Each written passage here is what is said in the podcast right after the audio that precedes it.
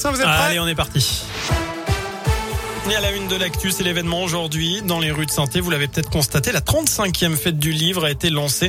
Cela va durer jusqu'à dimanche. Trois jours pour rencontrer 250 auteurs au total, notamment Michel Bussy, Gilles Le Gardinier en parrain de cette édition, ou encore le chanteur Maxime Le Forestier.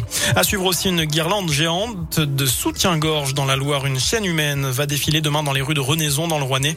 Opération menée dans le cadre d'Octobre Rose pour sensibiliser au dépistage du cancer du sein. Des collectes de soutien-gorge avaient été lancées dès l'an dernier. À la clé, donc, une guirlande d'un kilomètre et demi de long. Moins de classes fermées, mais plus de personnes contaminées. Selon le dernier bilan de l'Académie de Lyon, 74 classes étaient fermées pour cause de Covid cette semaine dans l'Ain, le Rhône et la Loire, contre 120 la semaine passée.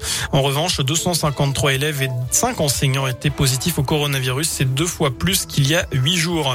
Enfin, le jeune Matisse, invité par le Tour de France. Souvenez-vous, l'histoire avait failli être tragique. Mi-mars dernier, une vingtaine de cyclistes de l'Excel avaient été renversés par une voiture à Saint-Just-Saint-Rambert. Le jeune Matisse en faisait partie. Il avait passé une semaine dans le coma. Depuis, il s'est rétabli. Il a eu la chance d'être invité hier par ASO à la présentation du Tour de France à Paris. Un joli moment pour le Ligérien et sa maman Catherine.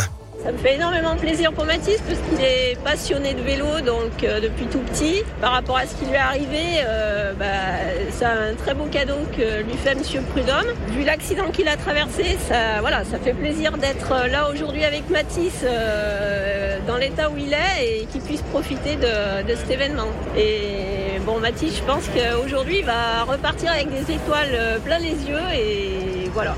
Voilà, et cerise sur le gâteau, Mathis aura le droit de participer à une étape dans la voiture Skoda lors de la Grande Boucle 2022, qui, on vous le rappelle, traversera 17 communes de la Loire. Et puis un mot de Ligue 1 de foot ce week-end, la dixième journée. Santé jouera à Strasbourg, 15h.